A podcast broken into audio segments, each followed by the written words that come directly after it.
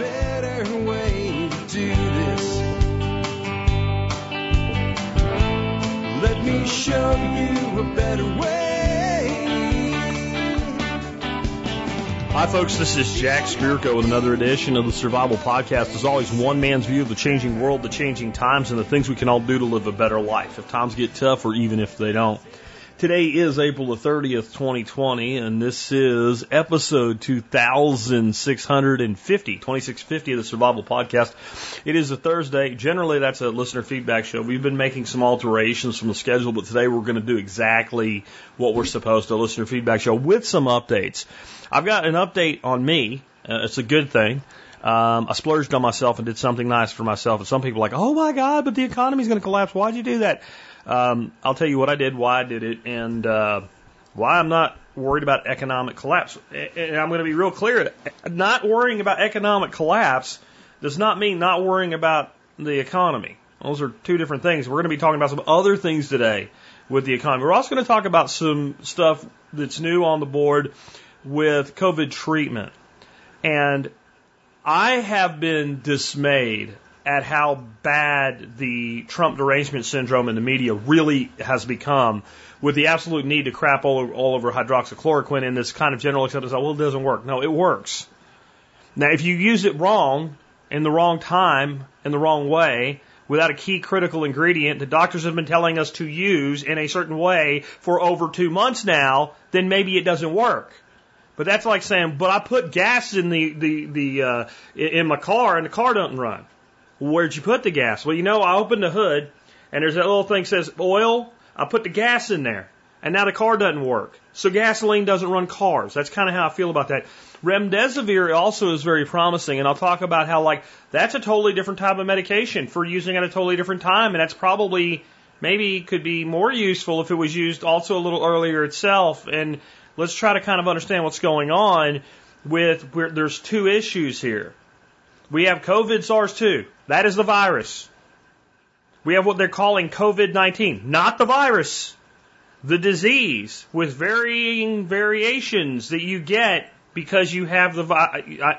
Imagine that you had the measles virus and then they called, if you got really sick from the measles, it, uh, let, let's say measles syndrome you got to start thinking about it this way, or everything is massively confusing. And then maybe some of the things I'll say about early treatment of COVID SARS-2 viral infection to avoid COVID-19 today will make sense.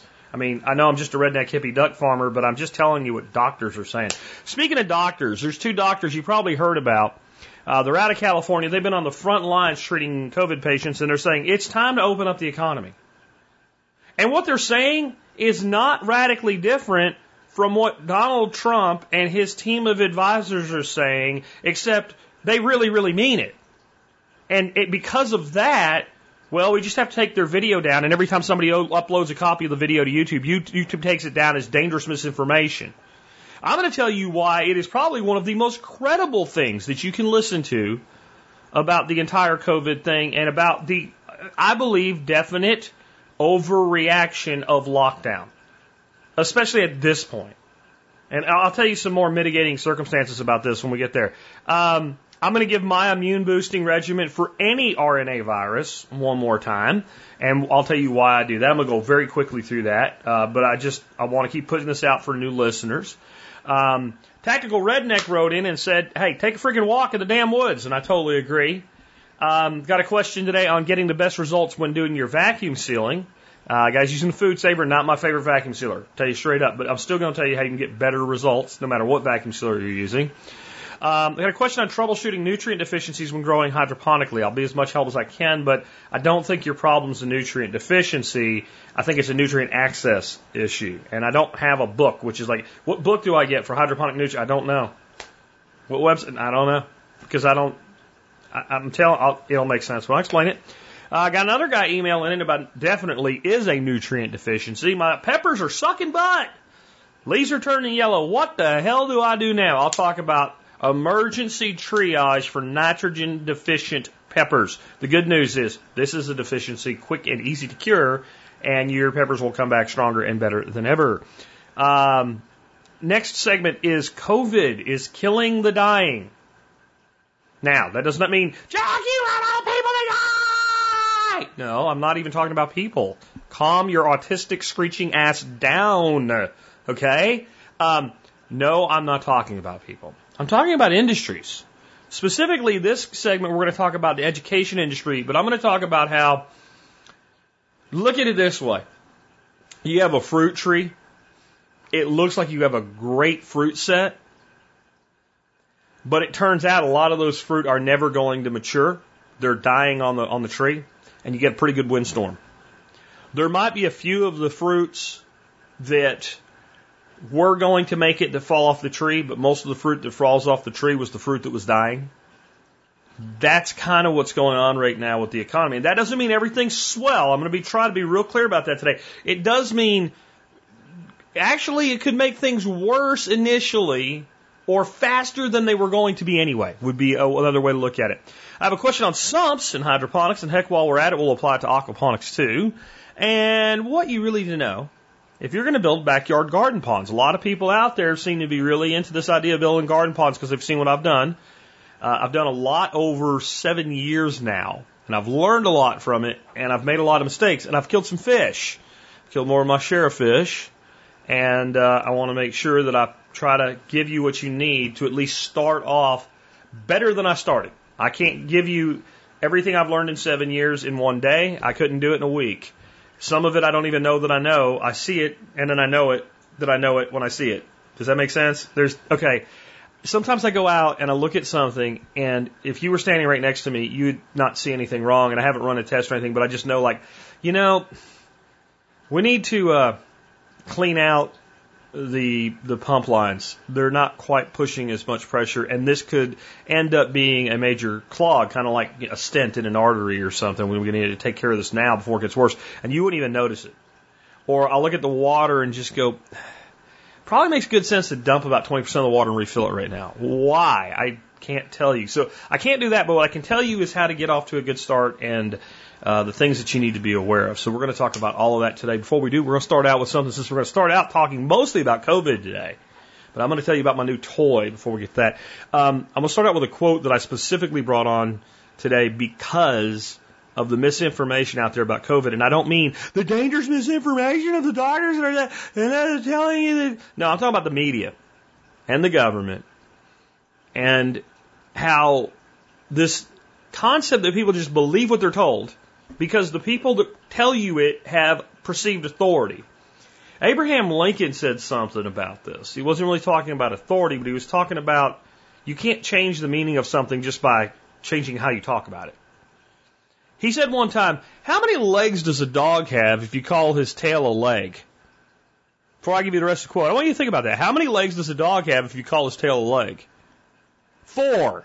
Saying that the tail is a leg doesn't make it a leg. There's a lot of that going on right now. Screeching and screaming that old people will die if you go to if you go out to the store while you're allowed to go out to some stores but not other stores doesn't make it true or maybe old people are going to die anyway. And it doesn't mean more of them are going to die because you went to a store that sells, I don't know, dirt versus a store that sells tacos.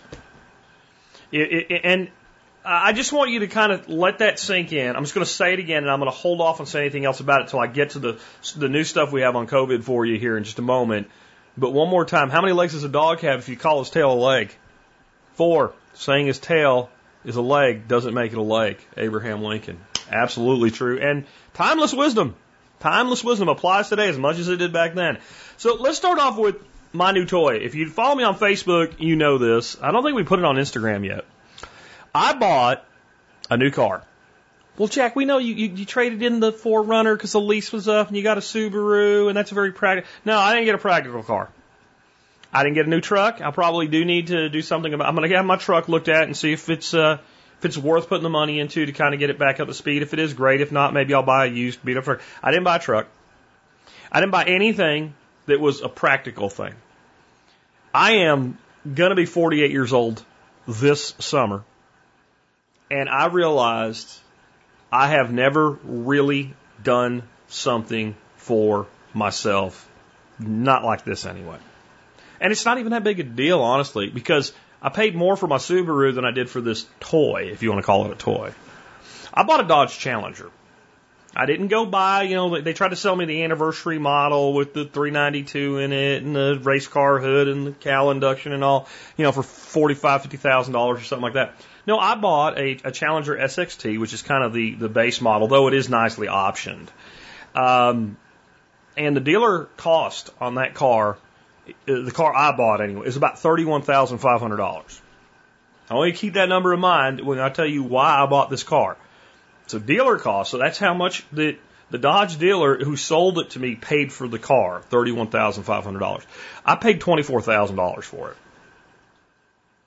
Now it's not because Jack Spirko's a badass negotiator. It's because Dodge and has decided they got to get shit off their lots. That they're they're better off selling at a loss than keeping, and they are advertising prices like that. And we went and looked at them, and I looked at this deep blue color on one of them and went, that is so perfect. And it's black and blue. TSP colors. Guess what? License plate number on it. You're going to look it up and find out information about me like you can't figure out where I am already. Uh, it's going to be TSPC. It's going to be a company car. Okay, so you know what that means. Um, and uh, it's uh, it's just a beautiful car. And I test drove not even the one I bought. They like, do you want to test drive the one you want to buy now? I'm like, no, it was a different color. It was the uh, they call it uh, God, what a uh, Hellraisin. It's kind of a purple, and it was like I didn't like it online. I drove up to it. and I was like, wow, and I drove it, and then we parked it, and I looked at it again and went, you know, it's one of those things that you, it hits you when you look at it, but again, it's purple. And we went and looked at the blue one again, and they had it parked under cover, and I had to pull it out in the sun, and I looked at it and said, that's the one. I want that one. You want to test drive? No, it's the same car. It's the same car. Well, when I drove it, here's part of why I bought it. I'm really thinking about the value that you're getting in 2020 for this. I drove this car, and I was like, you know, my uncle had an 85 IROC Z Camaro. And I'm driving this car that's a V6 and he had again an IROC Z, like the fastest one they made in in the eighties. And he paid like I want to say something like something like fifteen thousand bucks back in 1985 to buy that car new, and that was like fully equipped, everything you could get on an IROC Z, and you know what have you. And, and I remember driving that car as a kid and thinking I would never be able to have a car like that ever. And here it is, 2020. You know, you're talking how many years later? What, 35 years later? And here I'm buying a car for 24. I mean, it's it's not that much more. And I drove that car and first immediately liked everything about it better than than that old IROC. Um, but when I when I hit it and put it down, and it's only a V6, I was like, this car's faster than my uncle's IROC Z was. And I'm not a big, huge sports car fan like many of y'all might think. I just like them. And uh, when I looked at the specs, it, that car, the car I have now would would destroy that IROC in a quarter mile or zero to sixty. So I looked up from there, and a, a 1985, 1990 Corvette would, when it was brand new, would get outrun by this S- SXT Challenger. So I've got performance as far as I'm concerned. Now I know that it's, it's 2020 now, and there's a, a thousand cars on the road that'll outrun that car. I'm not that guy. I just like performance. And the fact that I'm sitting in a brand new, fully warranted car for $24,000 in 2020 that performs as well or better than cars when I was a kid in high school that I dreamed of having someday um, and never thought I would. I think it's pretty cool. And I just, I felt like, you know, you're not going to get a lot of opportunities to buy a car of this level at this price. I also just, I mean, I don't like to come out and brag with numbers or anything like that. Um, I've always been pretty humble on it, but when you buy something like that, people are like, wow, that's, you know, right now, I, I put 20 grand down. I only financed 4,000 bucks plus the TTNL on it. And honestly, we have some money coming back from our income tax that will just pay off the balance. So it's basically paid for. So I I got this really great deal, and again, I didn't get the great deal because I had a lot of money uh, to put down. I got the deal because that's what Dodge is doing right now. They need, and you know, the thing is, they're they're really getting aggressive on sedums like on things like sports cars because if people are buying right now, when they're buying, they're buying what they have to buy instead of like what they want to buy. And I said weeks ago the whole world is going on sale. So I hope you guys understand nothing about this is bragging um, at all. I'm just happy. I took my grandson for a ride in it today and seeing his face made it probably worth buying in of itself. I'll probably put four or five thousand miles a year on it. It's going to live in the garage. I'll probably give it to my kid in 10, 15 years or something. It'll be brand new when I do. I'll have 50,000 miles on it. Um, it's something I can hand down. And it's, it's kind of, I think it's going to be kind of the last, and I don't mean the Challenger, I mean the cars of today that are kind of the muscle cars that harken back to the 70s and 60s. I think they're going to go away in not many more years because everybody's going to have self driving, electric, whatever. And the people that remember those days, that, that really remember what it was like to look at a, a 70s model Stingray Corvette or a 69 or a 68 GTO or a 69 Camaro and think, man, I wish. Like, we're getting old as shit and we're not going to be around much longer, and our kids don't care. Um, I'm going to tell you, my kid probably does because he grew up a little bit different. Anyway, um, that's why I bought it. That's what I bought, and uh, I'm I'm pretty happy with it. I really am. And part of why I'm willing to go out and do that is number one, I got the the, the capital to do it with. I, I, I would definitely not be sitting on a $500 car payment right now for a new car that I don't need. I, I wouldn't do that. Um, but I also don't think this is all going to go on forever. And I think the people that do, y'all just keep doing that and just keep pushing down prices so that we can, who, who know that, you know, new things are coming and things will get better. Um, we can continue to get good deals. And there is some good news out in the COVID front on the treatment side of things. Um, first of all, uh, remdesivir. I want to just give a quick rundown on what's going on there. What remdesivir has done well is shorten recovery time. So it's being used on patients in the hospital, and it has to be. Remdesivir isn't something that you go out and you you know you see your doctor and your doctor says, "Oh, okay, you have uh, the the COVID crud.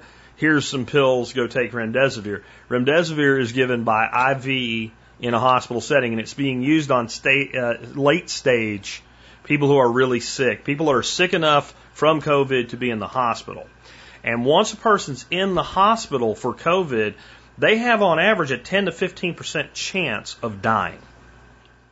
So even though I'm going to talk about things today that show that the, the, the chance of death from COVID are actually relatively low, especially compared to a lot of other things that kill people every day, um, I'm going to tell you that once you have it to the point where you need to go to the hospital, a 15% chance of death is significant. And it did seem to do a very modest reduction in the death rate but it was such a small number based on the total number, you know, then the total number of patients actually, that they said it's not statistically significant. But what it did was it cut recovery time in all the patients that didn't die to the point where you can get them out of the hospital by 35%.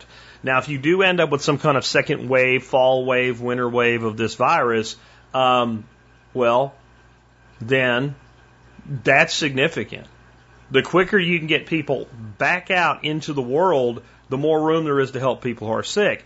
And if we're going to deal with this for some time, and we we may do so, then if you want to do it without shutting things down again, then we have to reduce the time that people are in the hospital so that the hospital can take care of other people.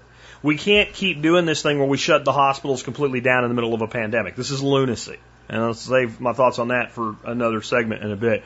But remdesivir is the best treatment we have found for late stage COVID.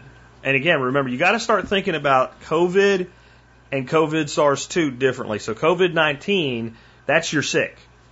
COVID SARS 2 is the virus. That means you tested positive. And, and I don't like saying this because it's going to invoke something far worse to be diagnosed with, um, especially at one time, uh, than, than, than COVID is, and that's uh, HIV. So, and I know there's some people that think that the um, HIV virus doesn't cause AIDS, whatever. This is an analogy that you should be able to understand. If a person tests positive for HIV, it doesn't mean they have AIDS. It means that untreated, they'll probably eventually have AIDS, and they certainly can spread the virus through sexual activity and some other means. So we, we, we have a clear delineation there, and I think it's because we have such different names HIV, AIDS, and it's easier to get in your head. Well, the virus that you get is called COVID SARS 2, and the, the, the illness that it causes, specifically advanced illness with what looks like a dry pneumonia that may actually be a blood disorder, etc., um, that ends up with people in the hospital on forced oxygen and uh, ventilators and what have you, is called COVID 19. And so remdesivir is being used to treat COVID 19. And the reason I bring that up is our next discussion is hydroxychloroquine. And what hydroxychloroquine seems really good at is preventing somebody with COVID SARS 2 from developing COVID 19. And it has to be used at the right time. And I've been saying this from the beginning, and not because I'm a genius, because I listen to the people using it who say, I'm using it on my patients and it works. And there's some anecdotal evidence that it's worked for people in more advanced stages, which makes sense from some other things the drug does. But it, if you understand why hydroxychloroquine works the way that it does, then you would understand why taking someone who is on forced oxygen in the hospital and giving it to them may not work. You'd understand why crushing it up into a powder and putting it down the feeding tube of somebody on a ventilator might not work. By the time we've progressed to COVID 19, and let's call it advanced stage COVID 19, where you need heroic treatments, your problem is less the virus and it's all the shit the virus has caused to happen to you, your lungs, your blood, your immune system, things like cytokine storms where your immune system's attacking itself, etc. If you had a magic wand, the, the anti COVID SARS 2 wand, and you could just touch somebody on the head with it, and the virus would disappear from their body, and they didn't have the virus anymore. And you took somebody on a ventilator with COVID 19 and you got rid of the SARS 2 virus, it certainly isn't going to hurt. And it absolutely may help, but they would not immediately just be able to shut the ventilator off and get up and walk away. You now have the body has gone into this catastrophic mode and you have other problems. And since the vast majority of people that end up at this state have comorbidities, okay, which is other serious health concerns, and they're elderly, this whole kind of cascade effect has happened, and just curing the virus at that point does not solve the problem. Again, I'm not saying it's not useful. I'm not saying if we didn't have such a magic wand, we wouldn't use it. And I'm not saying if a drug literally can knock out that virus, it shouldn't be given to that person. But I am saying that if the drug can knock out or suppress or contain or slow down or impede that virus, the time to have given that drug was five days before that person was admitted into the hospital, when they were first diagnosed as showing symptoms and having tested positive for the virus. Does that make sense? And then, if we understand the action of hydroxychloroquine. Now, one of the things it may do that might help people in that state is it does reduce overactive immunoresponse and it reduces inflammation. That's why it works for people with lupus and rheumatoid arthritis. But what it does specifically for COVID is it impairs the virus's ability to replicate.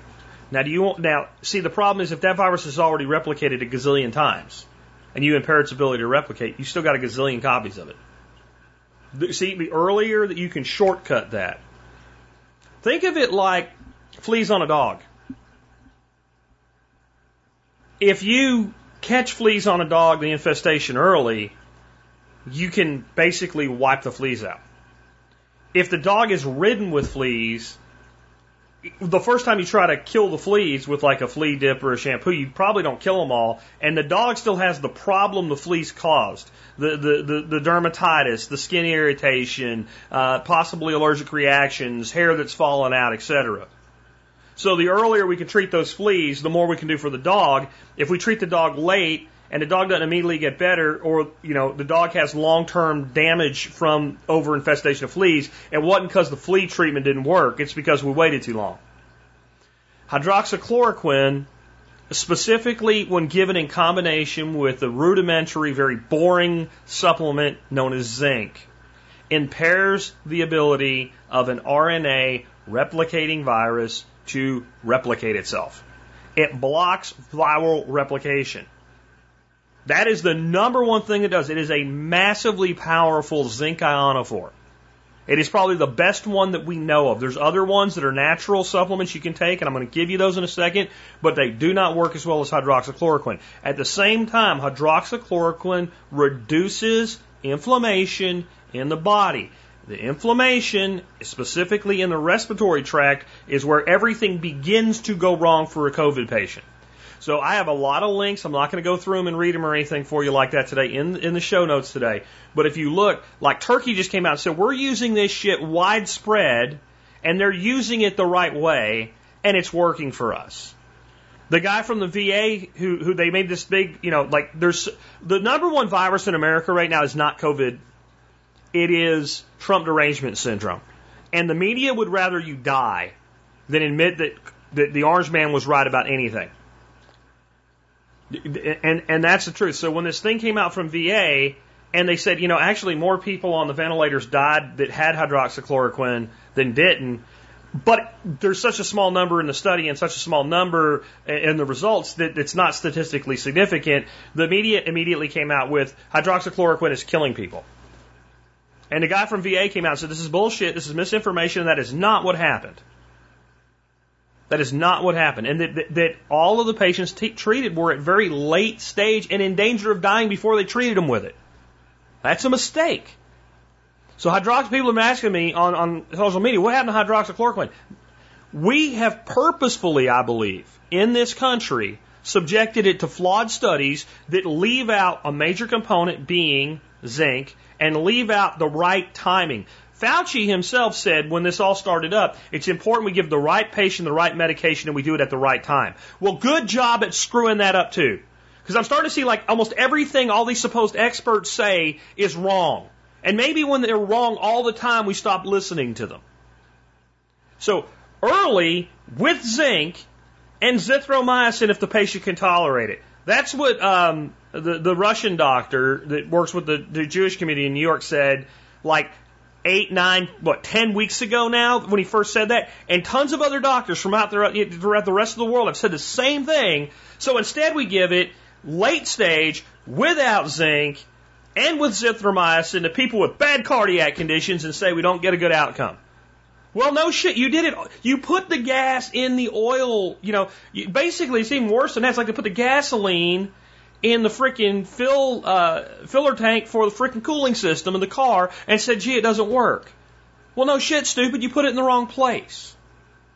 If you do it the right way and you don't give the zithromycin to people with cardiac issues, and if you stop, if the media would stop hyperventilating to prove the orange man's killing people, and understand the, the cardiac issues that they're talking about in these studies are coming from zithromycin. This is a known side effect of zithromycin. It's why it's not used as widely as it was when it first came out. You can't sit there and scream, uh, scream, literally scream autistically that it's causing cardiac failures when it's given to people with lupus and rheumatoid arthritis and other immunocompromised uh, diseases for their entire life at the same dosage it's being given to these people with COVID. Now, if people that are really sick from COVID have comorbidities, and one of the main comorbidities, in fact, the number two one, right? So your number one is just age. Can't do anything about that. You are your age. But you're, so we wouldn't call age a comorbidity. We just call it a consequence, right? Or a statistic. As soon as you come below age, the number one comorbidity is obesity. Number two are cardiac issues. So you, you know that if you're only treating people who have had a serious reaction to this, then that there's a high probability and high propensity that these patients have cardiac issues. And if most of them are old, most old people have cardiac issues. This is just total bullshit. It's total bullshit. And I'm not saying this because I came out and said that it works and I'm defending, you know, being right. I also came out and said I didn't think it would get as bad as it did with the lockdowns and shit. And when it did, I said I was wrong. When I'm wrong, I'm like, dun dun dun, Jack was wrong. This continues to work. We continue to have doctor studies, and I continue to watch the media spin the narrative to match what they want instead of what is. On that note, I'm going to be quick on this one because it's up for you if you want to watch it yourself. There's two doctors out of California. That their their video was finally uploaded to a website specifically for banned videos called banned.video or something like that, um, because YouTube keeps taking it down. And, and I want to give you what they're saying. The, the, what they're at, because what is being presented is they just said that everything should go back completely to normal right away, exactly the way that it was. Not what they're saying. They're saying that this should have never been done. Not what they're saying.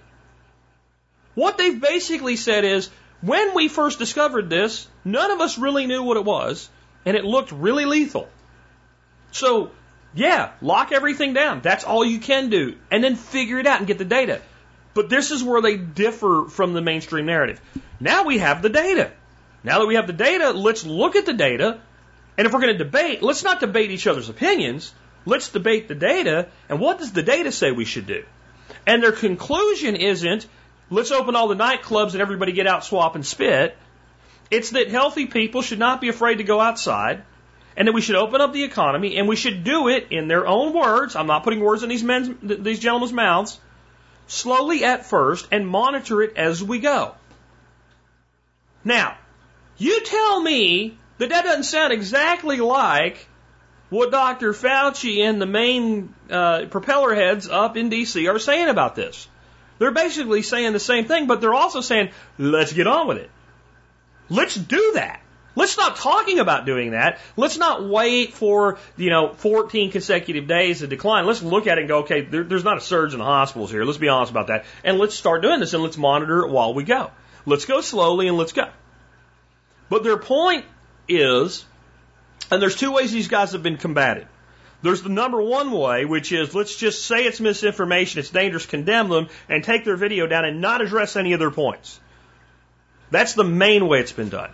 There are some other people, who I won't even name because they don't deserve name recognition because they suck so bad, who have attacked the statistics themselves. Very good. Very good. At least you've confronted the point instead of sticking your fingers in your ears and going, la, la, la, la, la, la, la. People will die. You want all people to die. I mean, that's the number one way this has been approached. There's a problem with even the people that have addressed their statistics, their facts, and their numbers and it's that they're ignoring the primary numbers that these gentlemen are deriving their conclusions from. And part of it, it could be, it could be that you just didn't really pay attention and you only heard part of the argument, except for the level that these people are at that are pushing back. You damn well know better. You know they heard the whole thing and they were they, they did the Texas sharp shooter fallacy. You picked one piece and you argued that one point instead of arguing the totality. Because the point that they're making is here's the real death rate from COVID. Here's your real chance of dying. Here's how it compares to something like a really bad flu. And it's not that much different. And before you screech, listen to it. Because they're not, and this is where it gets confusing. They talk about how many patients they've tested and the percentage that have tested positive for COVID.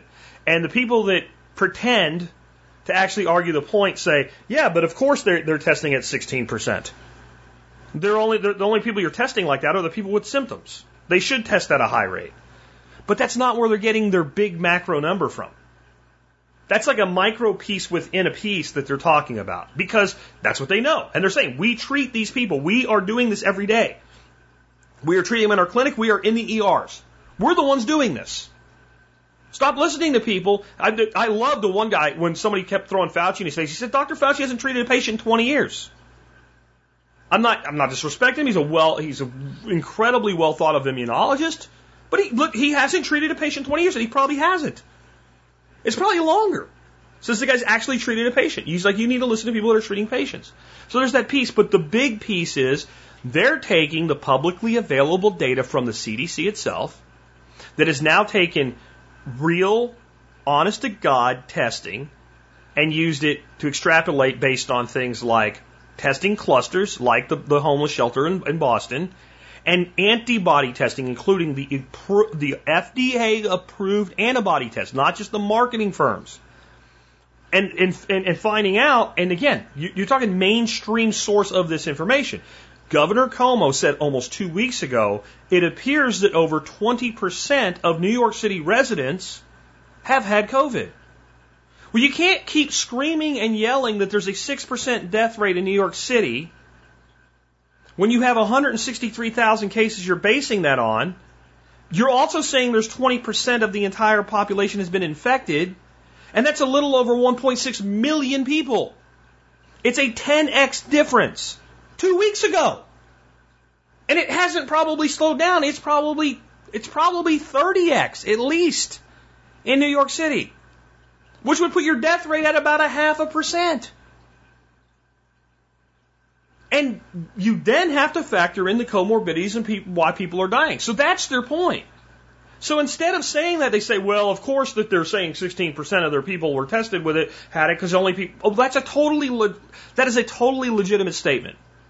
It is absolutely the case if you test people with symptoms, you will find more cases of COVID than if you randomly test people. But the problem is that test sucks for determining how many cases there actually have been. You have to test for antibodies. And the antibody test has actually proven to be really accurate from a standpoint of not saying someone had it that didn't have it. Its failure rate is it underdiagnoses people that did. You can add about 13% to the number. That's the, the false negative. It has a very low false positive rate. So if anything, there's more people than it says. Now, we have to stop pretending. This, this is something I've been saying for over a month now. Hashtag stop pretending. Saying that the dog's tail is a leg does not mean the dog ha- or uh, does not mean the dog has five legs. You can say the dog's tail counts as a leg and the dog still has four legs because the tail's still a tail. You can and this is what the CDC, this is what all these vaulted experts that everybody's using the appeal to the authority uh, fallacy is saying. They're saying we had 165,000 cases and enough deaths that it's a 6% death rate in New York City. Oh my God, it's horrifying. That could be everywhere if we let this go. Oh, by the way, there's actually 1.6, maybe 2 million cases in New York City. But just don't put those two things together, folks. Just keep them separated. I'm sorry. You can't do that. You can't do that and be intellectually honest. But you know what? Apparently, Dr. Fauci, Dr. Birx, the CDC, the entire government apparatus, all of these people, all these, these, these freaking tyrant governors, they have no intellectual conflict at all with those two things not being put together. We can say them both independently. That's the sin these doctors committed.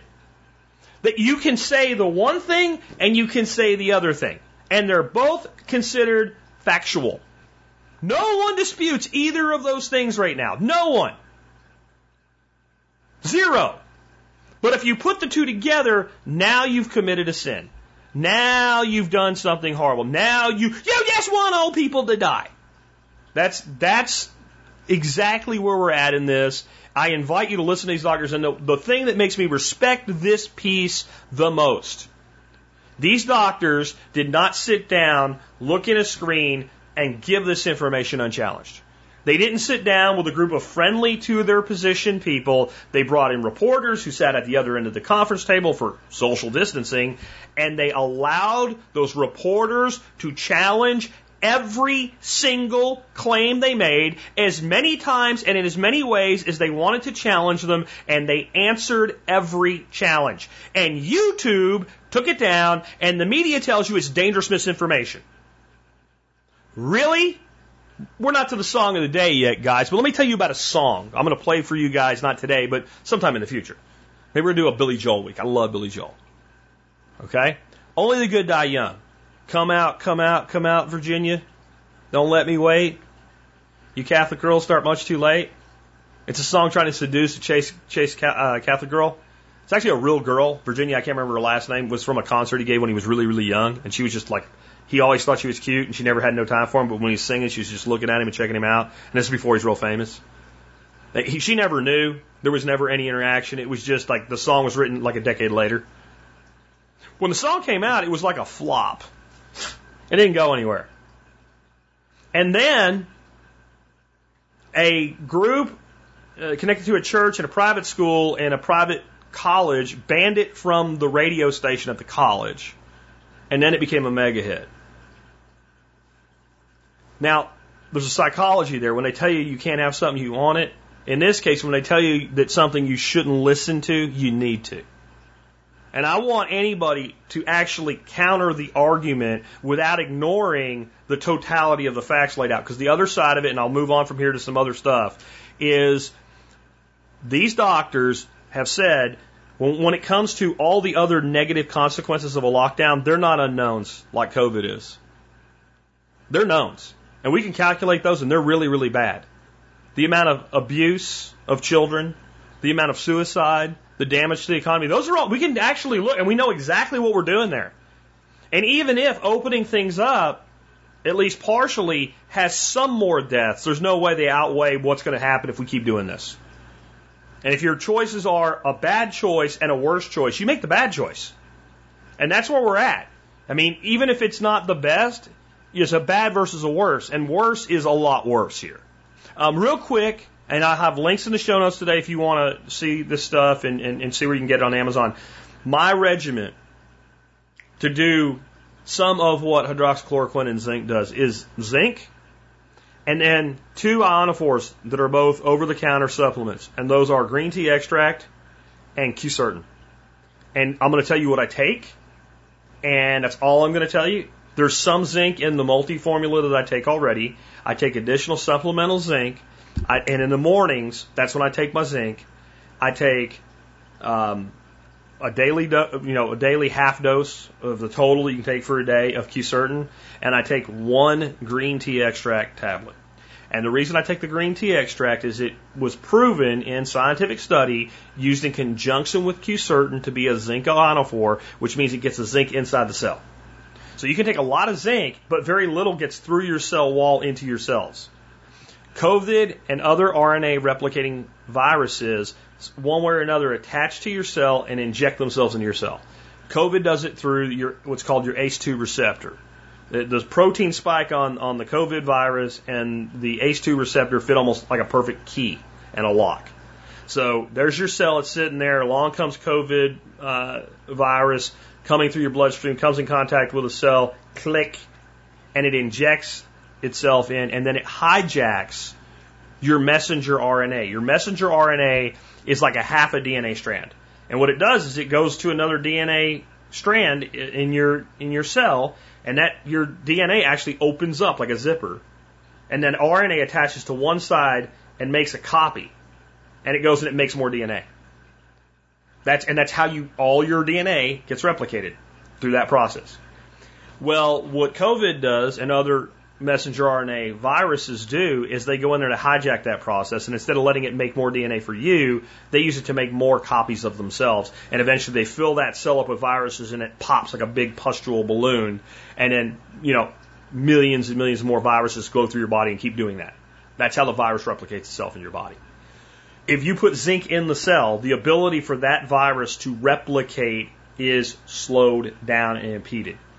I didn't say stopped, slowed down and impeded, which gives your immune system more time to deal with the virus and, and slows the progression of the virus. This is scientific fact.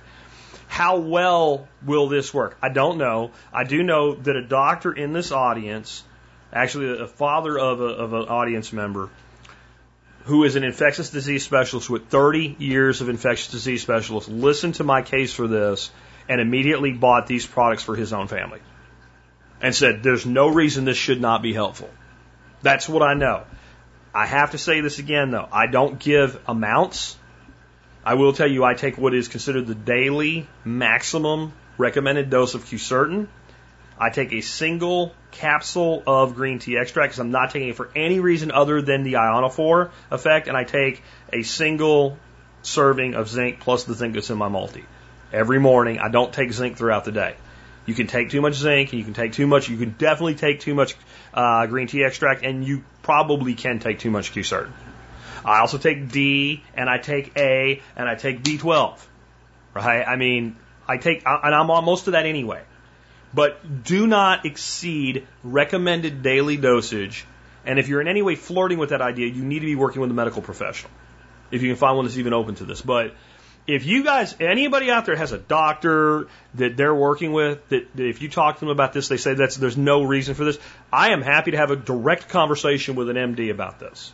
That's how confident I am. And again, I'll put links to these supplements in the show notes today. Uh, next up, the same guy that we're just talking about, his dad, uh, is the is the infectious disease specialist. You know him as Tactical Redneck in the community.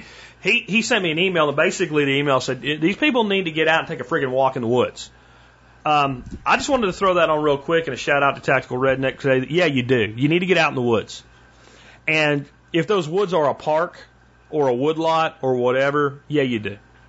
You need to for your mental health right now. And the more you've been closed in, the more you need to do this. Um, a case that these two doctors that I was talking about earlier made is that if you lock people in a house and then they sanitize everything in their life, their immune system goes to shit. And their biggest concern is that when we open up and everybody goes out, there's going to be a, a massive number of diseases and infections. And not necessarily COVID. Oh, while we have the hospital shut down and doctors furloughed, by the way. Not what you want. Your immune system is something that is actively built and is continuously actively built. When you're born, you have a very weak immune system. That's why if, a, if an infant gets an infection, it's all hands on deck. They're doing spinal taps, they're doing all kinds of stuff to find out what it is as quick as possible because that, that, that baby has not built up an immune system. They have some conferred immunity from their parent, and that begins to wane the second that the cord is cut. So they have to take time to build up immunity. And when you're a little kid running around on the floor sticking shit in your mouth and all, you're building up immunity. That's not something you do once and it's done. It's something we continuously do through our whole lives. And being outside, being in the sun, interacting with our environment, that's how we build immunity. And so there's that. But the other side of it is just mental. I really feel bad for people when I think about how good I have it. There's nothing that really can put things in perspective for you with how good you have it is thinking about not having what you have. I have a three acre property. I have ducks running around. I got chickens running around. I got fish tanks. I got trees and bushes and really, you know, it's a great time of year weather wise. Uh, I got my grandkids here most days of the week. I mean, we go outside, we, we walk. I can walk around this property two or three times and cover a mile easily. Um, I have projects I'm doing. I'm out in the environment. I get dirt under my fingernails. I'm working in my garden. And because of that, I'm emotionally healthy and I'm physically healthy. My immune system's strong, in addition to the supplements I take, etc. Somebody that lives in the middle of a city on a third story apartment that's 400 square feet right now, man, I, I'd be going stir crazy. However, you can do it without getting yourself into trouble, get outside, get in the sun. Uh, the sun is the best disinfectant we have.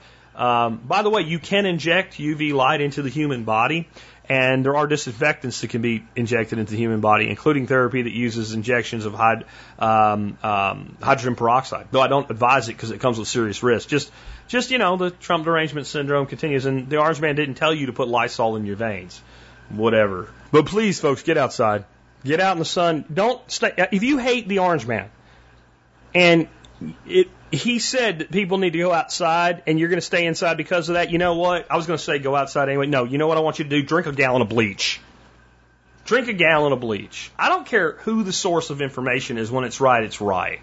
So if you really think the orange man said to drink bleach, go on. Drink all the bleach. Drink all the bleach. Not part of the bleach. Don't be the don't be the, the, the, the attention seeker that calls someone up and says I took a handful of pills uh, when they had four bottles sitting in front of them. Go ahead and do it right, all the way down. Eat, drink all the bleach. Do it.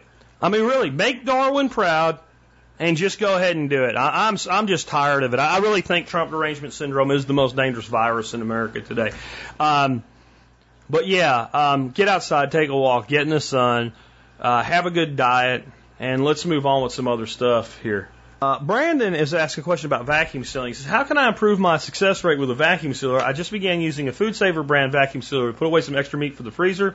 I've had several bags fail to seal due to infiltration of liquid in the area of the bag where the seal is made. I understand that will always be a certain rate of failure. Thanks, Brandon. Um, yeah, let me tell you a couple things that you can do. There's the solution that's fast and you don't have to remember anything, but it costs more money. And there's a solution that is a little bit slower and you have to not forget what you did or the stuff that you're trying to pr- preserve can actually, you know, be ruined. But it's the better one. So the, the simple answer is you take the item that you're going to seal and you put it in a vacuum seal bag and you fold that bag over so that the um, so that it's just a, a single fold over, and then you put that bag inside another bag, and you put the open end of the bag pointing either back toward the side you're going to seal or to the side. You don't point it to the bottom, and you vacuum seal with a double bag, and you don't seal the inside bag. And what will happen then is you're going to have most of the liquid that is in that product, and meat is incredibly bad for this because of blood and water retention and all. Eh, stay inside that second bag, but most of the air come out, and that way you won't get any moisture at the top of the bag where the seal is going, because that's what's killing your seal. That's one of the things that can kill your seal. The other thing that can kill your seal is any tiny itty bitty little piece of bone or anything that's pointed, poking a tiniest hole, ruins your seal.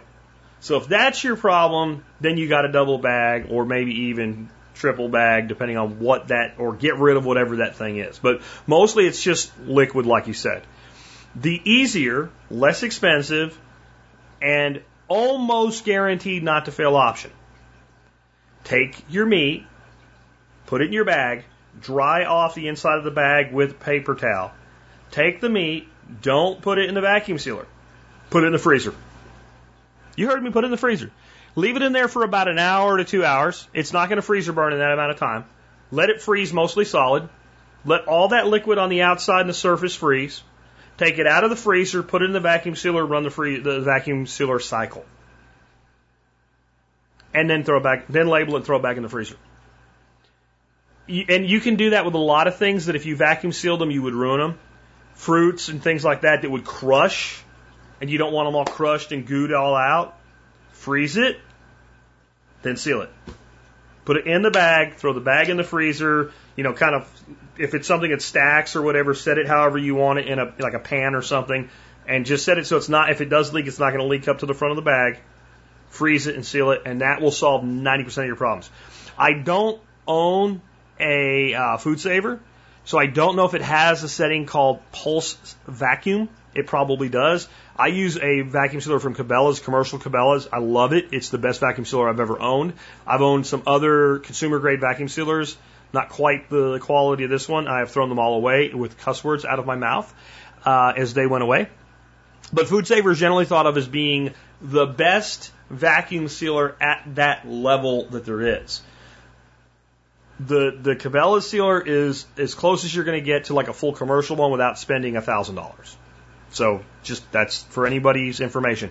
But if you have a pulse vacuum setting and you're doing something like a meat or something, you don't want to wait. And sometimes I'm in that situation like, oh, I just got the steak today and it's not frozen and I want to do sous vide or what have you.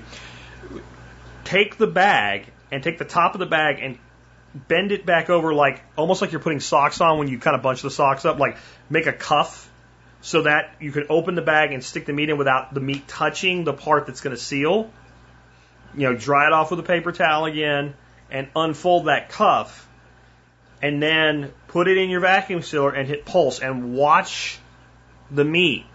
And as soon as you start to see any liquid move up the bag, stop the pulse vacuum and hit manual seal. That's my other workaround. Those two, those are the number one things I think that you can do to kind of get things going better. Uh, next up, uh, Thyri says, What book or website do you recommend to learn how to adjust chemicals in a hydroponic system? I built a system like your vertical hydro garden uh, for greens and start plants, only smaller. I use master blend with the same proportions. I have the same lights. I see some yellowing on my arugula plants that I started in a Kratky system. Seems like it could be a lack of iron or calcium. Uh, I have Iron Plus chelated and the Cal Mag you recommend for in-ground plants. Uh, and added a bit to the water. Uh, but at a high level, I need to learn how much water to change, what results I'll see, any good side book you recommend. Okay, so let's just be straight up with you, dude. You can't be using Master Blend and have a calcium deficiency. You can't be using Master Blend and have an iron deficiency. It's impossible. If you're using the ratios that you're supposed to have, then you can't have a deficiency in the nutrient because they have all the nutrients. Master Blend has every nutrient the plant craves and every uh, nutrient the plant needs. So you don't have a nutrient deficiency. What you might have is an inability for the plant to acquire the nutrient because your pH, pH is really, really low or really, really high. So my real suggestion is get a solution to test pH, figure out where you are with your base when you first mix your nutrient. Are you high or low? People that, that chase their system in um, both directions always hate their life. Don't chase your system in both directions. So you need to figure out kind of what your system trends to. And again, I, I find in most of the United States, systems trend to being too alkaline, and you need to bring the pH down. So then get yourself some pH down or pH up, depending on your system trends. And don't try to be perfect. You know, like I want a 6.2. Like figure out a good kind of range to be in and just knock your pH to that your problem right there will probably go away. As to books and stuff like that, I don't know. I don't know. I don't know. I don't know. And if anybody does, please let us know uh, in the comments section. As far as when to change water, I have not in my indoor system, uh, my indoor recirculating vertical farm, I haven't changed the water yet.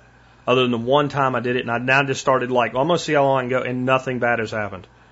Nothing bad has happened. Now, what I have had to do, it's got three trays, and the top one's a flood tray that flood and drains.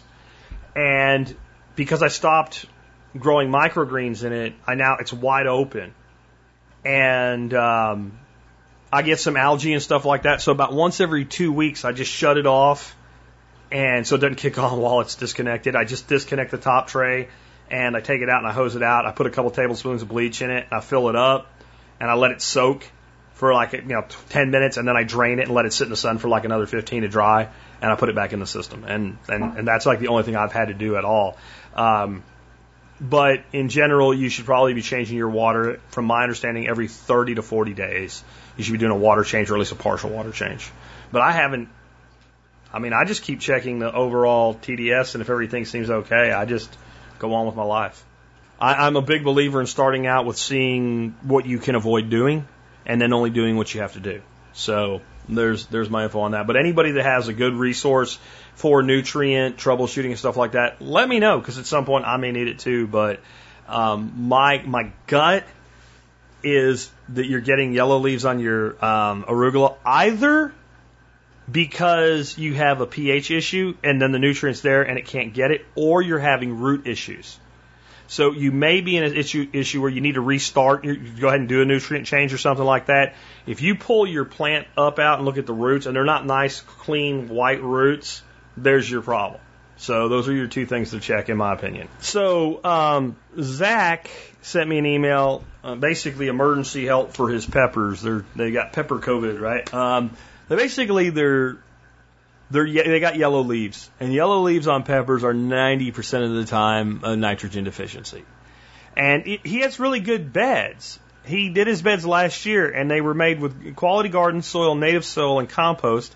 He amended it last year in the spring with lava sand, green sand, worm castings, Dr. Earth Gold, dry molasses, azomite, uh, leonardite, and soil drenched in Garrett juice and liquid kelp. Um, my guess is that most of that amendment happened last year, not this year. And this is the thing about nitrogen in your soil.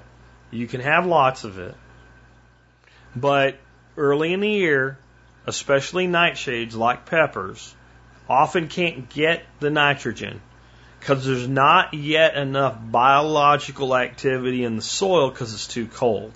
If you could take microbes and look at them under a microscope and you started heating things up, there's a point they start moving really fast and then they die. Like a fever kills certain viruses, right? Like that. And then as you as you chill it down, they'll go slower and slower and slower and slower and to the point where they get cold enough they don't die, but everything goes dormant. And our soil, that's what we're dealing with in a lot of the country right now. Is the soil is just not warm enough. And again, we can get too hot, but we can also get too cold.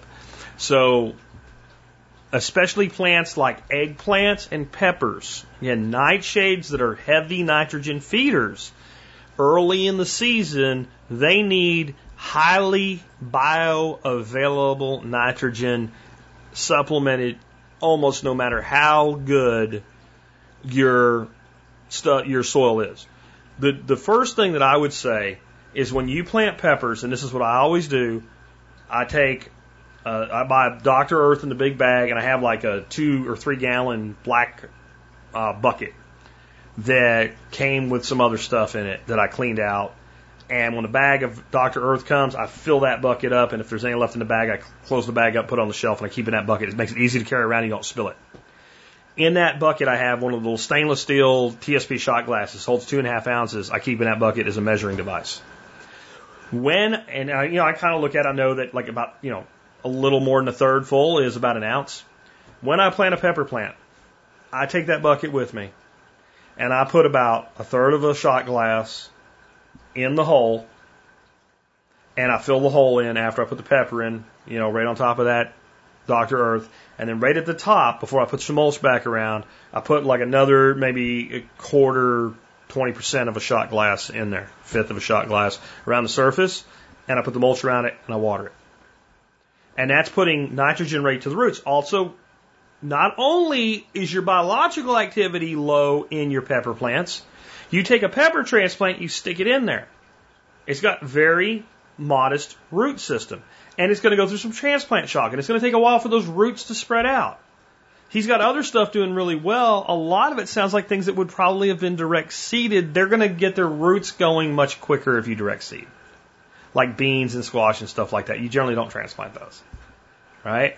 Uh, tomatoes handle transplanting way better than most other nightshades. So peppers and eggplants are really bad about this. So that's what you should have done. And I've already answered this stuff for, for, for Zach, but you didn't. So what do you do now? Number one, blood meal. Dr. Earth is good too, and I, I love using Dr. Earth, but if you're already in a nitrogen deficiency, blood meal is like pure nitrogen. And what I would do if I was using blood meal for this remedy, pull your mulch back, put a nice sprinkling of blood meal around the plant, water it immediately, push your mulch back. Water it every uh, evening. Probably better than the morning, but morning or evening, but one of the two, water it every single day, at least a little bit. And I would do the blood meal twice a week for the first week, so two times in the first week, and then once a week do the same thing again until that pepper starts to turn green.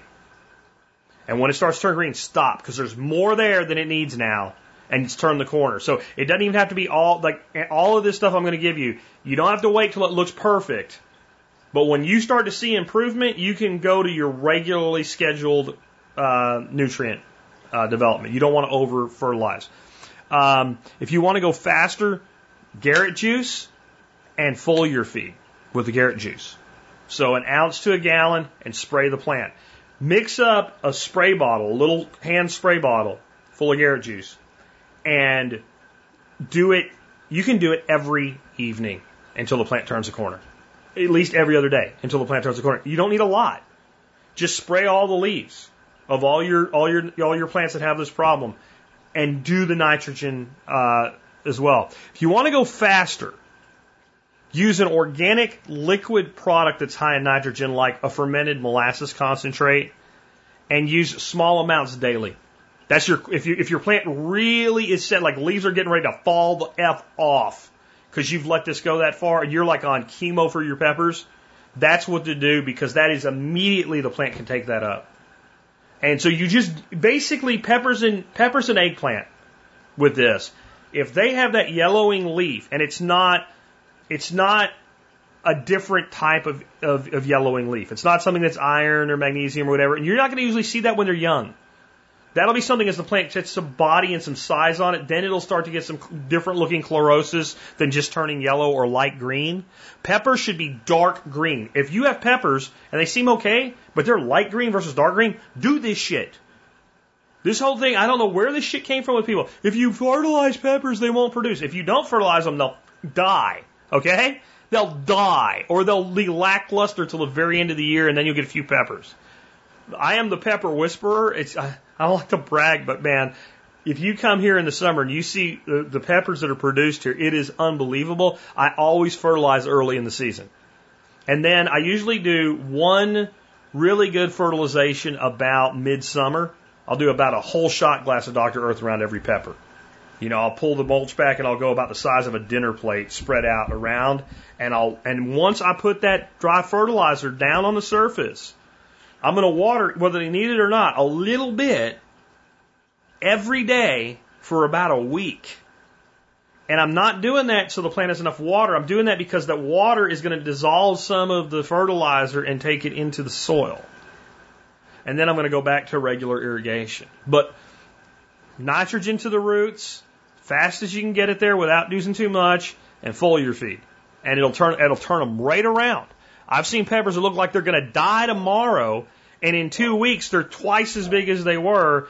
They love nitrogen, and this idea that if you give them too much of it, they're not going to make peppers is bull. I'll tell you where I think it comes from. When peppers get it gets too hot, they stop producing.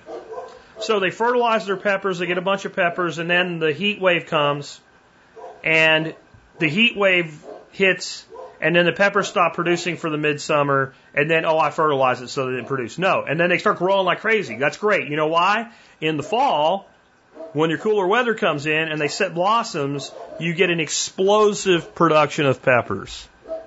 Uh, next up, John uh, from Moorpark sent me a article in the Atlantic, and the question is, what happens if colleges don't open until 2021? What if they stay close to the fall? I don't think it's going to happen. Some of them might.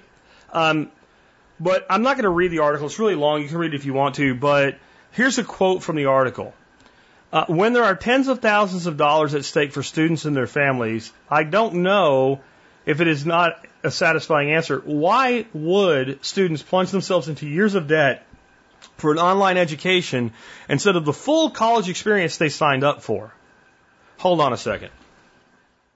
There's there is a reality to this that is um, independent of why the question is being asked. The, the real question should be why are students spending so much money for an experience versus an education when what they're supposed to be buying is an education?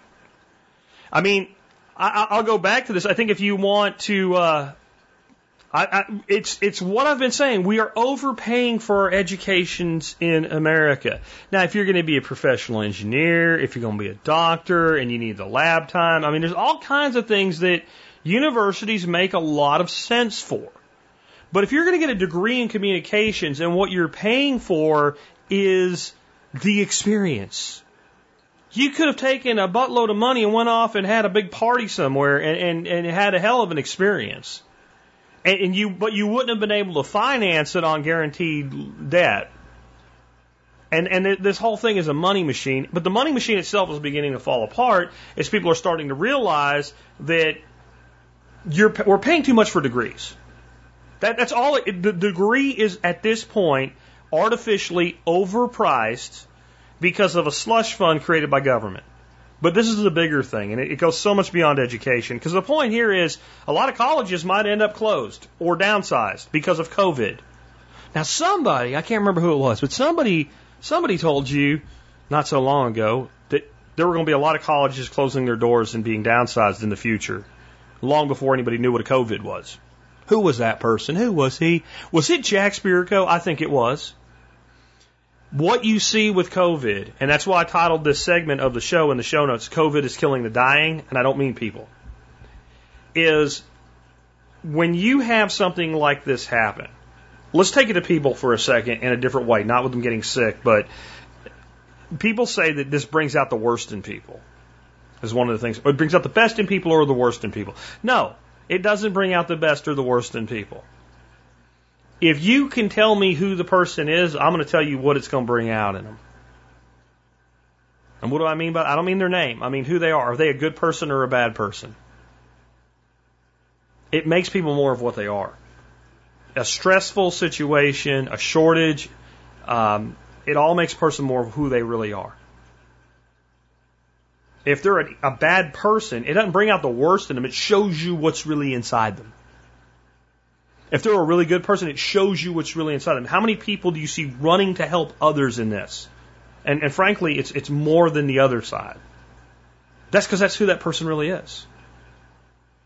The other person would run into a, a burning building, and the only reason you haven't seen them run into a burning building is they haven't been in front of a burning building at the same time you were. As soon as, the, as soon as it happens, they show you what they are. Well, with industries, what COVID shows us is the ones that are dying anyway.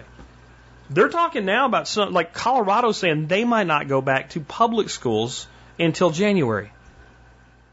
You're what's going to do that. You're going to have a massive downsizing of public education, which fine, good riddance, because it was already going to happen. All this is doing is accelerating it.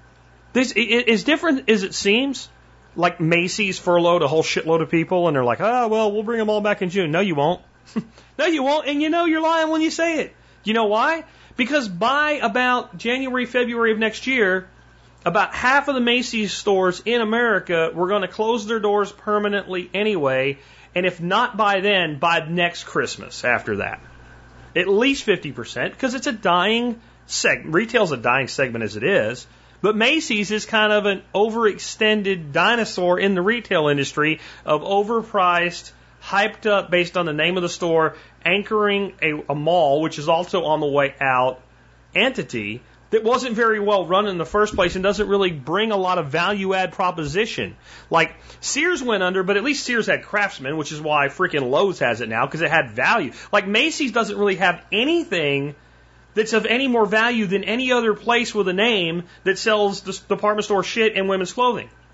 There's there's nothing about Macy's that makes it any better than uh, Kohl's.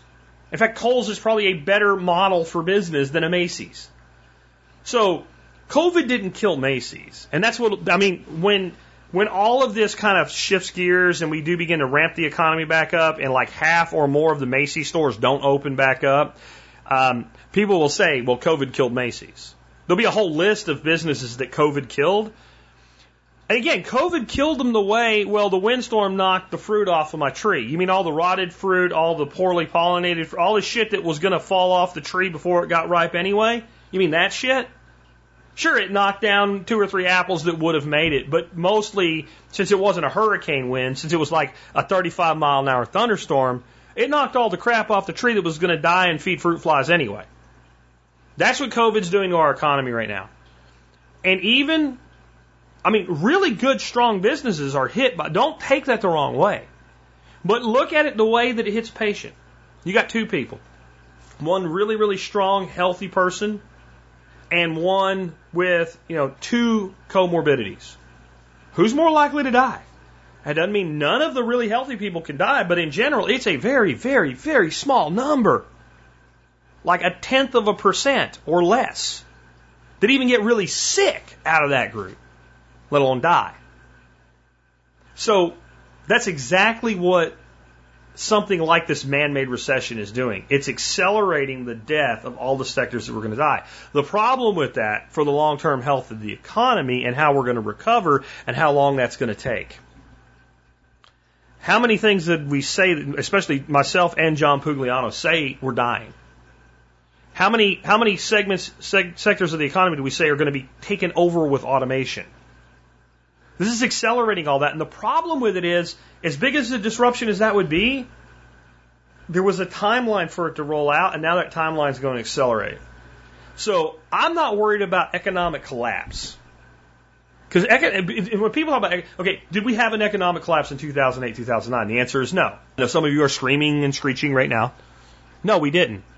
We did not have an economic collapse. There were places that collapsed. There were rural communities that died. And they were dying communities before the 08 09 recession. They just died faster. Had it not happened, they wouldn't have made it to 2020. They were already dying. You see what I'm saying? The problem is here, you're accelerating that process.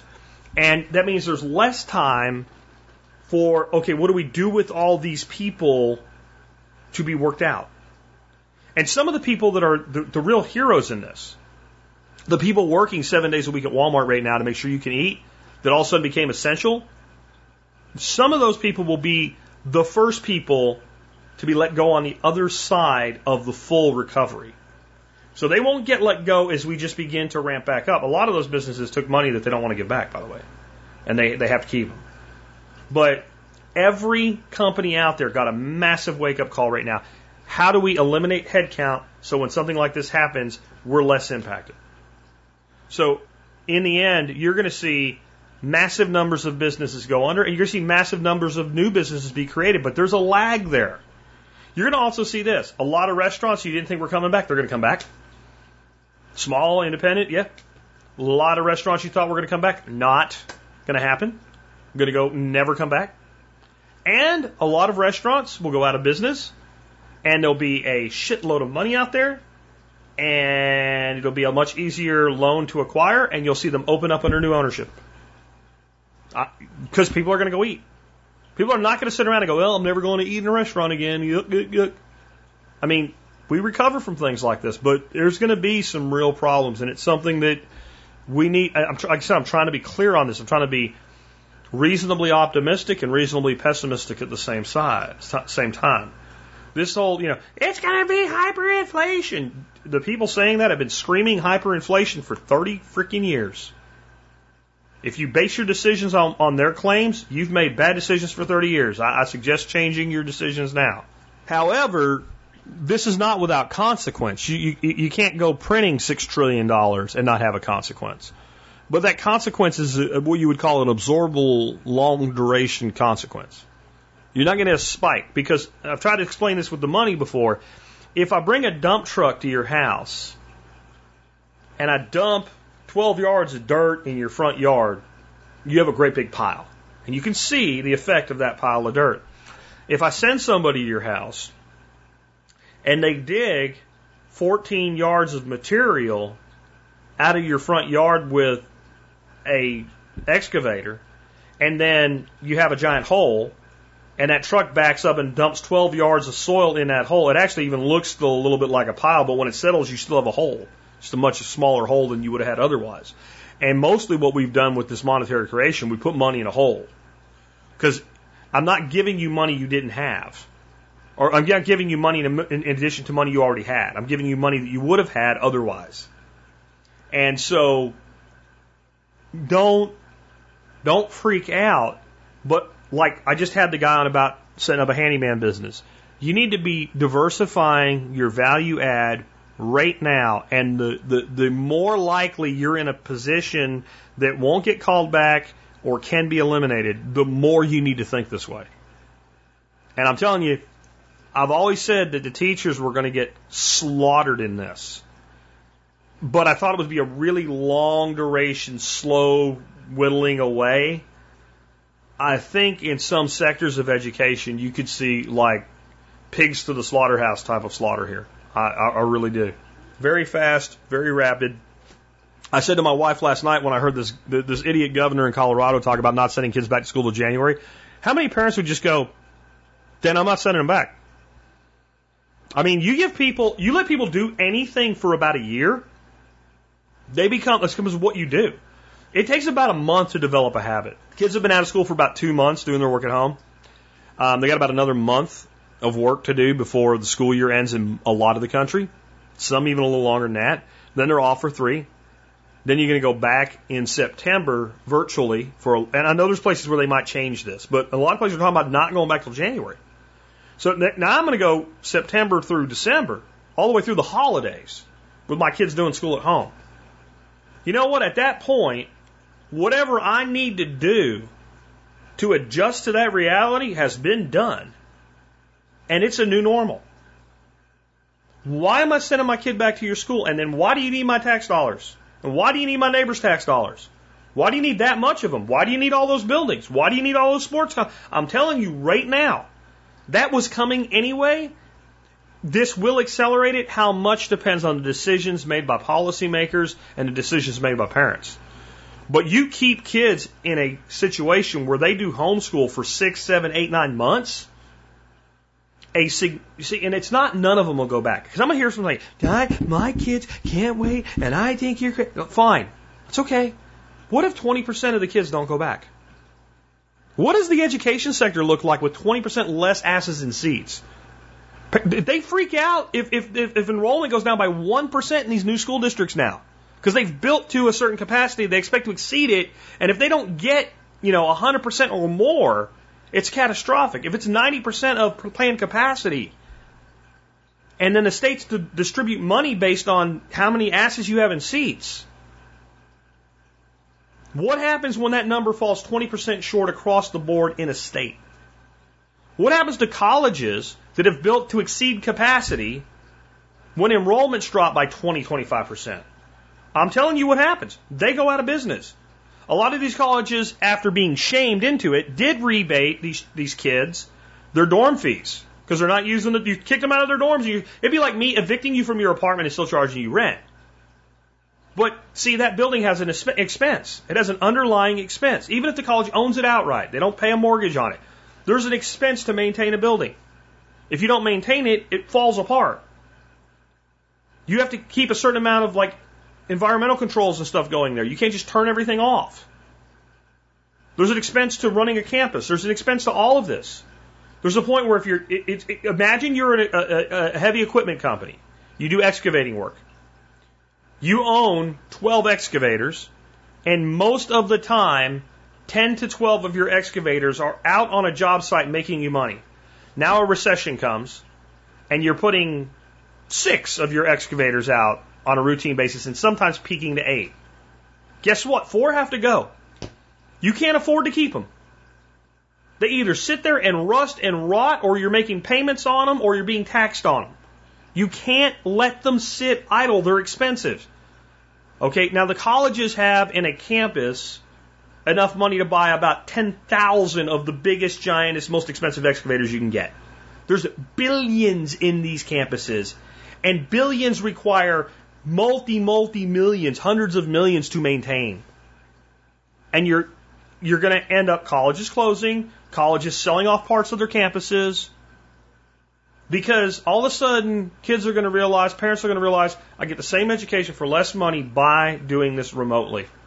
And I don't need to be going into debt so I can party. And parents are going to be really like, I don't need to be letting my kids go into debt or co-signing debt so that my kids can go party at a frat house. I don't need to do that if what I'm really doing is trying to get an education here. This this is accelerate. It's not just retail. It's not just education. It's every sector that was going to radically shift will now shift quicker than it would have otherwise. Even the ones that are not affected yet, because this is all interconnected. And once one goes, it all goes. I'll tell you what, people are like, man, oil traded negative, and we explained all that and why it ain't really what it seems like. You're going to see a much qu- quicker move towards solar. It was already happening because it's getting so cheap. Solar and storage is now as cheap as grid power in many markets. But what if you're building a business on a sector that can be tanked so hard? If a windmill spins and no one needs the power, you disengage the clutch. There is a cost of maintaining that windmill. Solar panels, you just stop collecting the power. There's a cost of maintaining it, but it's nowhere near the head count to maintain that you have in an oil field or a gas field. So I think you see the oil field, the oil and gas market contracting some, even after this goes away. Even if it comes back better than it ever was, the contraction will accelerate. The mitigation and move toward these other technologies will accelerate because it was already happening. And things like this show you where you're really at and they move you faster in that direction.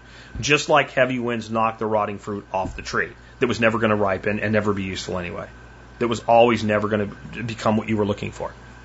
That's the world we're in and it's it's much faster flux in a world that was already going to be I've said these 10 years between 2020 and 2030, you'll see more flux in that decade than almost any living human being has ever seen. And there are living human beings that lived through still World War II, the Great Depression, Vietnam War.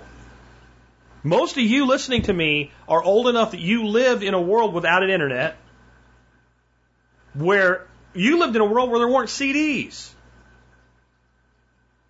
let alone digital music. You lived in a world where the idea that you could take a movie that was just in the theaters yesterday and stream it on your television set today was so far into you, you wouldn't have believed it if they told you. That's how much flux there's been between, like, say, 1980 and 2020. I, I, I say that's going too far. Say 1990 to 2020, that 30 year period, condense that flux into a decade between 2020 and 2030, and you might have just condensed it to like, instead of 2020, 2030, 2020, 2026, 27, somewhere in that range. You just chop three years off it. Doesn't sound like a big deal, does it? Oh. you just, the biggest period of flux any living person has ever seen, or ever will see, probably. Because most people will see flux this big again. They're kids now, they won't remember it. Okay? And you just shortened it by 30%. It was already going to be a massive flux. That's what we've done. Well, and, and we've, we've, and I say we've done it because people are like, well, COVID did it. No, we did it. We've overreacted to this and we're not correcting. And, and we're making all of this more true. Here's a really good question on hydroponics from Brian. Brian says, Hi, Jack. Would you recommend placing a sump in the ground? He's talking about hydroponics here again. Um, would you like pump, pump, putting a sump in the ground? And are there any concerns of using one sump for a variety of plants? Uh, thanks to COVID 19 canceling kids' baseball this spring, we're putting in a garden and a mix of raised beds and hydroponics. We live in Austin, Texas. I'm concerned about the water temperature in a hydro system getting too hot, as you should be. I agree with you. Uh, I got lucky on my land. I can dig down at least 16 inches, so I was thinking I would put a sump in the ground to help regulate the water temperature. I know it's not feasible where you live, but it, would you do it if you could?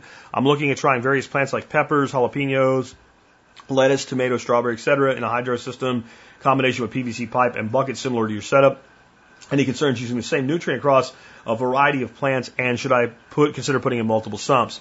Probably, you should do multiple sumps. So, um, first of all, I actually did bury my sump for my tomato system about halfway. It's about as deep as I can.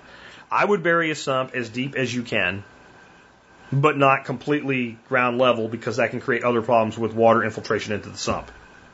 You need to think about are you in an area prone to flooding and things like that. So, like, because what will happen is if the water level comes up over the top of your sump, mud, guck, everything, and it screws everything up. Now you clean it out and start over, but avoid it if you can. So just think about that. The next thing is what are you using as a sump? So I've seen people. I'm going to take a um, a, a IBC, cut it in half, and use that as a sump. Okay. Just understand if you bury half an IBC deep enough in the ground, the ground will collapse it as soon as it goes empty ever on you. At some point, you're going to have to empty it. So think about how deep and what it is and how rigid it is and what have you. So just consider that in what you're doing. Um, but yeah, in the ground, see, in the ground is great for a variety of reasons. One, it does help keep the water cooler. But the big thing it does is if you lower your sump, you lower your system. And any place you're pumping water to, the water has to be able to come back from. So the lower we can go with our sump, the lower the rest of the system can be and the easier it is to manage. And if we're doing hydro, we probably want to be covered. And the reason you want to be under cover when you do hydro, even if it's not a greenhouse, you want some level of keeping the rain off. Because if you don't, when it rains, all your buckets are going to fill up and you're going to dilute your solution. So if you don't do that, then you need to think about some way to maybe make some sort of tarp covering or something that helps keep water out of your plants' uh, reservoirs. So just think about that in this. So as soon as you go under, let's you know, let's say you just put up a couple like almost like an open pole barn type design, and you just take some Tuftex roof, uh, clear roofing, and you just put it across the top, and you leave the walls open. You still have an overhead. So if you know, I've ran into this with the aviary. If you're three foot off the ground with your system, with the top of your system, your plants start at three feet off the ground, you, and you, you've got an eight foot wall. You only got five foot of growth before you're hitting the roof. Peppers, maybe. Tomatoes, right through, right? So you want to lower the system. So lower the sump is good for that too. On, should you have more than one sump? Probably. Okay, you can grow lettuce and all these other plants in the same system. You can do that. They'll be okay. Your lettuces, your greens are going to be really encouraged to go to bolt faster on you, which is already a problem in the summer, because you're going to use a higher nutrient load. It doesn't even matter if it's the same kind of nutrients. So, for instance, with Master Blend, if we're going to grow leafy greens, or if we're starting seed, so we're just doing little plants that are going to transplant out, we go two two one with Master Blend. So there's three. I'm not going to go through exactly what they are, but there's three parts to the Master Blend formula. So per gallon we do two grams, two grams, and one gram. As soon as we want to put flowering, fruiting plants into full growth mode and harvest peppers and tomatoes from them, we go from two two one to three three two. So if we take greens and we put them in a 332, it's not that they won't grow. They may tend to get a little bit more bitter, they'll grow faster, and they'll quicker go to seed. It promotes flowering, which we want to promote flowering on a pepper plant, but not in a lettuce plant. Okay? So it's probably better that you separate it. And I even did it with, okay, strawberries and tomatoes can definitely use the same formula. But I'm running Texas tomato food for the tomatoes and master blend for the strawberries. So they have separate things. Now, I'm not hesitant to drop some arugula and shit like that in with the strawberries. But if you really wanted a lot of production, and it lets you do things like really get scientific about what you're doing. Like, well, what does fennel really want? What do strawberries really want? So it's up to you how far you go with that, but definitely in the ground is a good idea, and multiple sumps is a good idea. And then as far as timers and things like that, you got to figure out what you're building and, and how you want it to work. Um, really though, with the pipes, be careful with the pipes. Remember, if you look at my videos of my greenhouse with all those pipes facing south and the sun beating on them, I've got a piece of 30% shade cloth. As soon as it gets hot enough, it's ready to go over that greenhouse. Um, pipes are, you know, think about a pipe sitting there with the sun beating on it. It's a relatively small amount of water. In a continuous system, it's a little less than an intermittent system that turns on and off, on and off. I run my pipe based system continuous. I do not run it intermittent. I may swap, you can use that. The problem is the solution. So in the winter, in the daytime, I'll probably run 15 on, 15 off so that the water can come up in that nice bright greenhouse, sit in that pipe for 15 minutes, heat up, and then get pushed back into the sump and do that all day long. And you know, I'll have to keep an idea on the water temperature and what have you, and only do that in the coldest part of the year. But there's a lot of ways to utilize these things to your own advantages.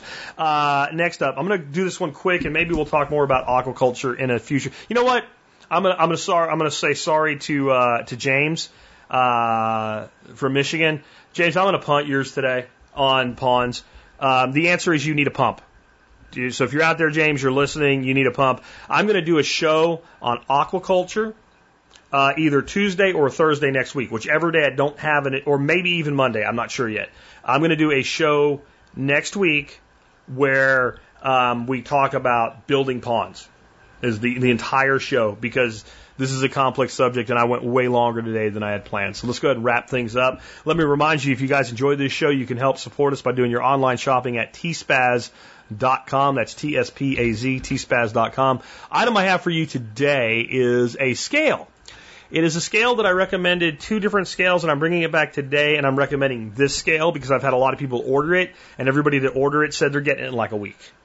Um, it has a really long uh, quote on delivery time for people that aren't prime, like 15, 21 days or something like that.